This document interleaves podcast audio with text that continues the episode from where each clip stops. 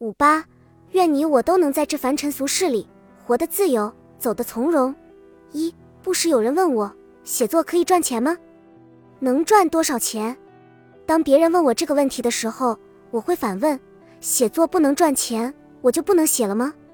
真正热爱一件事时，需要考虑的不是它是否给你荣耀，而是它能否带给你内心安详。我喜爱写作，是因为写作能让我暂时逃离现实的嘈杂与浮躁。得到片刻的安宁，匠人精神对写作者来说同样极其重要。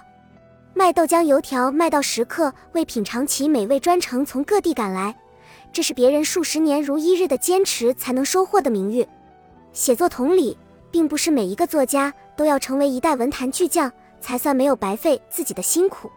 关于写作，我读到过一句比较认同的话：写作无非是让自己在岁月流逝中获得心安。时常有读者会说，最近缺钱，家里困难，生活费不够等等，问我写作能否立刻变现。先不谈如此功利的想法是对是错，要说这世界上有那么多能够赚钱的工作，写作绝不是你的首选。那些成名的作家或许是命中带财，恰好他们的文字被人喜欢，别人愿意买单。我想，每一个所谓成功的写作者，最初都是因为喜欢才开始写作的。那么写作可以赚钱吗？确实可以，不过你可想清楚了，脑细胞会死很多，它不比其他工作轻松多少。二，我曾经在一家公司上班，后来辞职回家，想要试图靠写文章养活自己。开始时，文章写完四处去投稿，却频频碰壁，几乎没有回应。后来熟悉套路了，便会刻意写点大众喜好的文字，或偏激或焦躁。虽然不是自己心之所愿的文章，它却能给大众开胃消食。这些文字虽然出自我笔，可是我一点都不喜欢，我感受不到字里行间的温度，甚至连读的欲望都没有。我这样写了两个月，收获倒是有，却仅仅是那银行卡上多出的几千元钱。除此之外，我一无所获。我每天逼迫自己去迎合大众的胃口，编辑说读者想看什么你就写什么，我遵照执行。却忽略了自己的内心，结果就是我越写越熟，越写越不自由。每每想到我自己的口号“做一个自由的写作者”，就感觉自己被狠狠地赏了一巴掌。虽然写这些文章得到的报酬丰厚，但是内心是空洞的。我选择停下来，删掉那些存在电脑里霸占我思想的文档。对我来说，不能自由的写作，无疑是一种痛苦的折磨。想起之前朋友描述写出超过十万阅读量爆文的感受，有种飘飘然的快乐。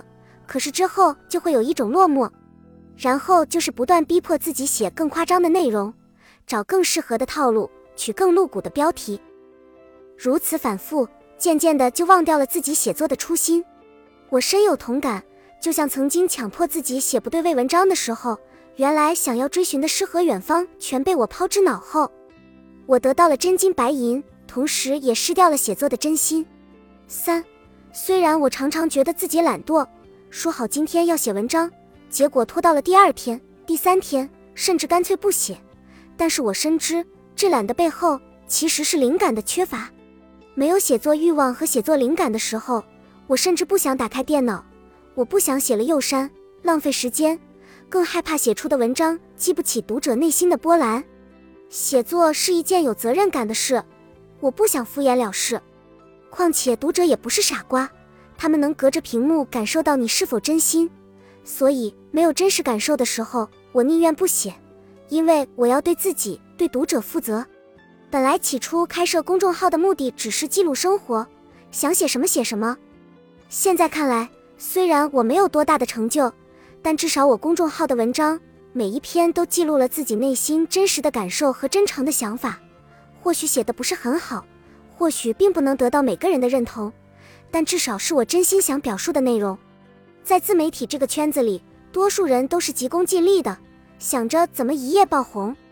他们会在熟睡的深夜被某个明星出轨、结婚、生孩子等一些热点新闻吵醒，然后揉搓着睡眼打开电脑写文章蹭热度。诚然。这会带来许多流量，但是拨开这一堆流量数字能获得什么，真是不好说。或许你嘴里的自由在别人眼里一文不值，可是还是有很多不追热门、不迎合大众的默默无闻、笔耕不辍的码字者。他们读者不多，但是他们十分自由，能自由地写自己喜欢的文字，这又何尝不是一种幸运？你说呢？四，写作是需要天赋的，这一点不得不承认。有的人就算吃掉一百本书，也无法写出几句像样的段落。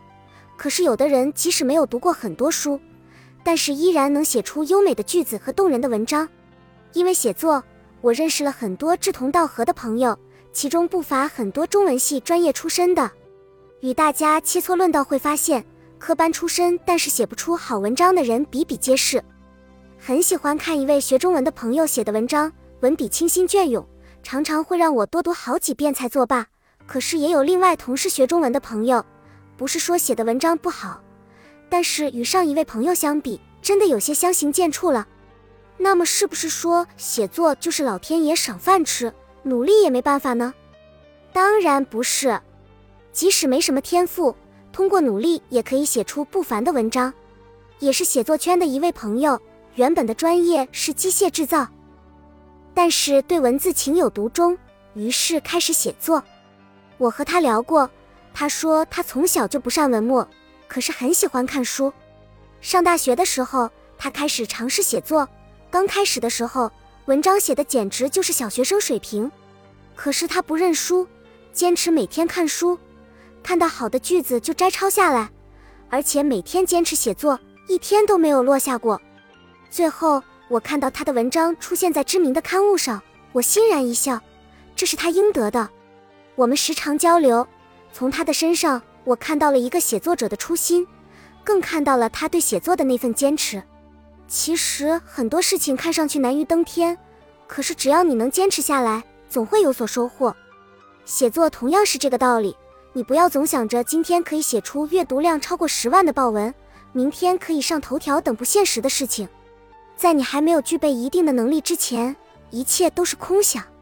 如果你喜欢做一件事情，别问它能带给你什么，尽管埋头去做就好。时间久了，自然会给你丰厚的回报。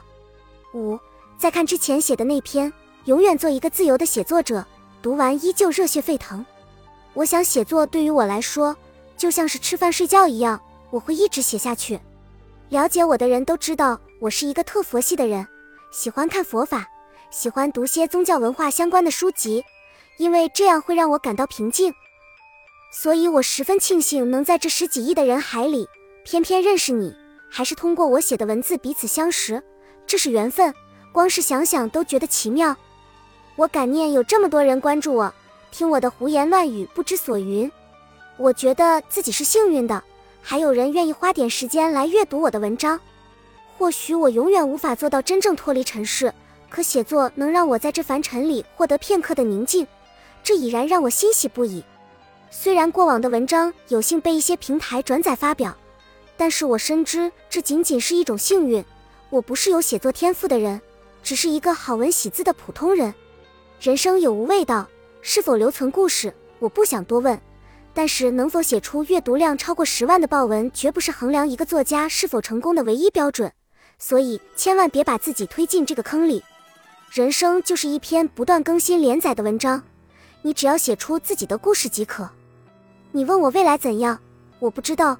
我能做的就是通过自己手中的这支桌笔去书写，认识世界，探索未来。愿你我都能在这凡尘俗世里活得自由，走得从容。